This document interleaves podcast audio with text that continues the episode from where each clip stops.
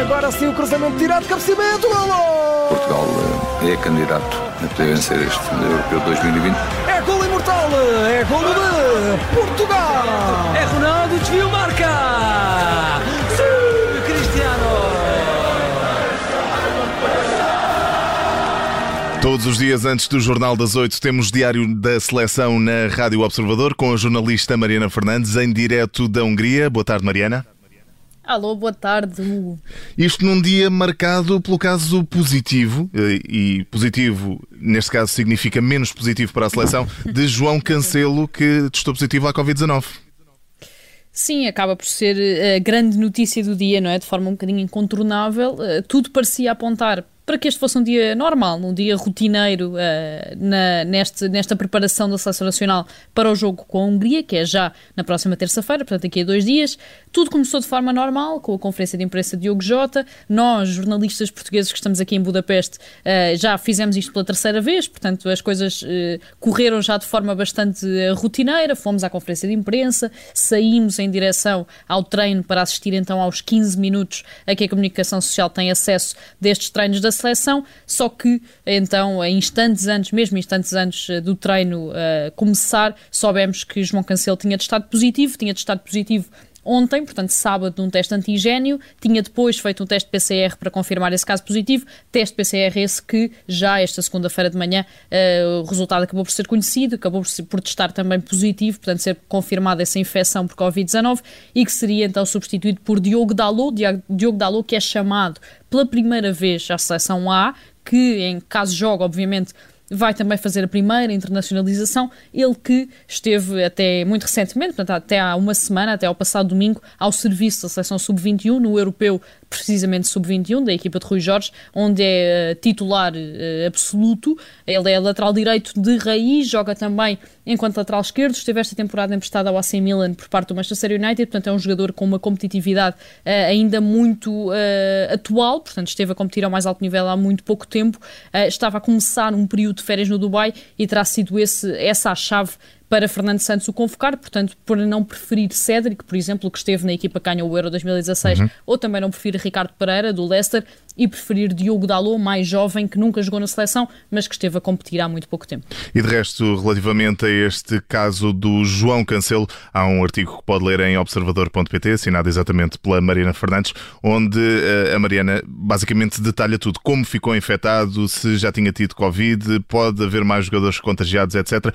O artigo está então em observador.pt, é assinado pela jornalista Mariana Fernandes. Mariana, entretanto, já tinhas falado sobre isso, mas vamos agora olhar com mais atenção para a conferência de imprensa em que a figura em destaque hoje foi Diogo Jota.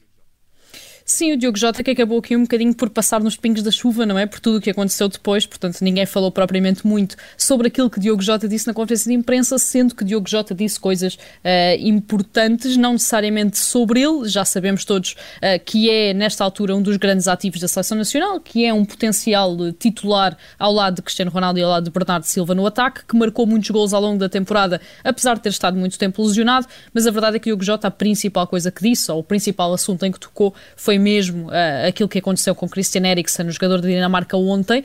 Diogo Jota acabou por dizer que a seleção nacional, a seleção portuguesa, uh, viu tudo o que estava a acontecer com uh, bastante sobressalto, portanto, bastante inquieta com tudo aquilo que se estava a passar, obviamente, uh, e acabou também por referir que os jogadores nunca estão à espera daquilo que vai acontecer, portanto, são situações completamente imprevisíveis que os deixam também preocupados com aquilo que pode acontecer, obviamente, eles próprios. Portanto, Diogo Jota bastante franco, digamos assim, sobre aquilo que se passou sobre Eriksen e sobre essa reação da seleção nacional ao que se tinha passado nesse Dinamarca-Finlândia. E ainda em relação ao caso do teste positivo do João Cancelo, julgas que terá havido aqui um cuidado dos responsáveis da seleção para só divulgarem esta notícia depois da conferência de imprensa ou o resultado só terá mesmo saído após eh, as declarações do Diogo Jota?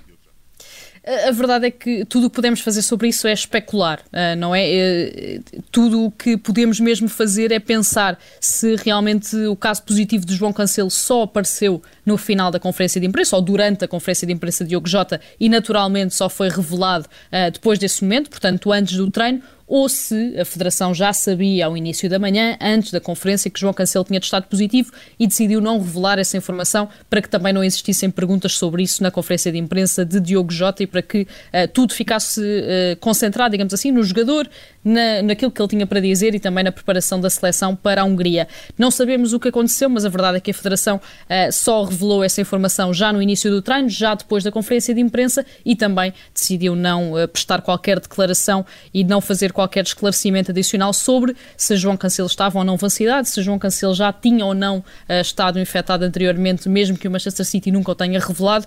Uh, portanto, tudo o que sabemos é tudo o que é factual, uhum. tudo o que podemos também é fazer contas para tentar perceber claro. quando ou como é que João Cancelo terá uh, sido infectado com Covid-19. E Mariana, antes de fecharmos este diário da seleção, pergunto-te também se te parece que os responsáveis da seleção e a seleção em si se está tranquila com esta saída e com este caso positivo do João Cancelo ou se alguma inquietação?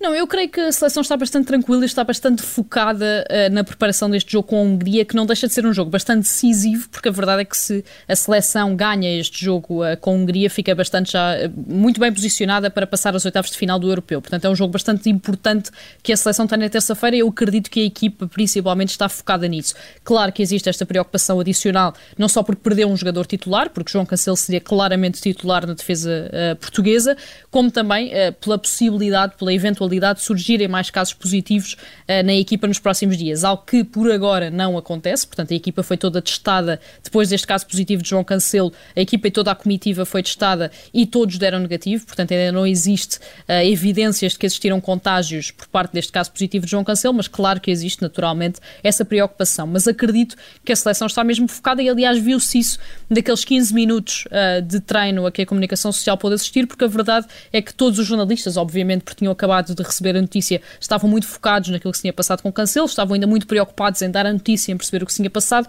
mas a seleção treinava, como qualquer outro dia, de forma bastante intensa, até se calhar o dia mais intenso uh, desde, destes três em que estamos aqui em Budapeste. Uh, portanto, uh, mantinha o trabalho, mantinha as orientações e mantinha um intuito claramente de, na terça-feira, ganhar nesse que é, novamente, e repito, um jogo bastante decisivo, porque se Portugal não ganha a Hungria, terá depois um trabalho redobrado contra a Alemanha, também contra a França, para carimbar o passaporte para os oitavos de final. E na preparação desse jogo de terça-feira, amanhã, a seleção já treina na Puscas Arena.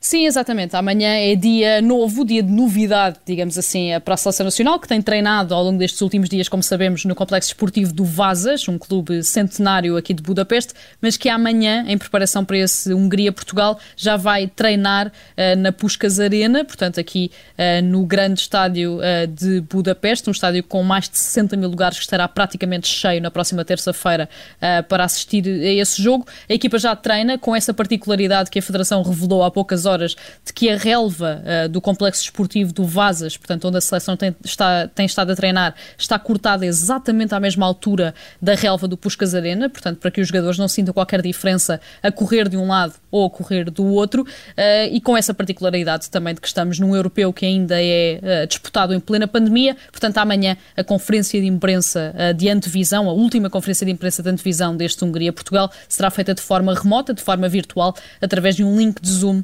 e, portanto, não será presencial. O Diário da Seleção está de regresso amanhã, 10 minutos antes das 8 da noite, com a jornalista Mariana Fernandes. Continuação de bom trabalho, Mariana. Até amanhã. Até amanhã. Agora sim o cruzamento tirado, cabeceamento, golo! Portugal eh, é candidato a poder vencer este Europeu 2020. É golo imortal, é golo de Portugal! É Ronaldo, desvio, marca! Sim!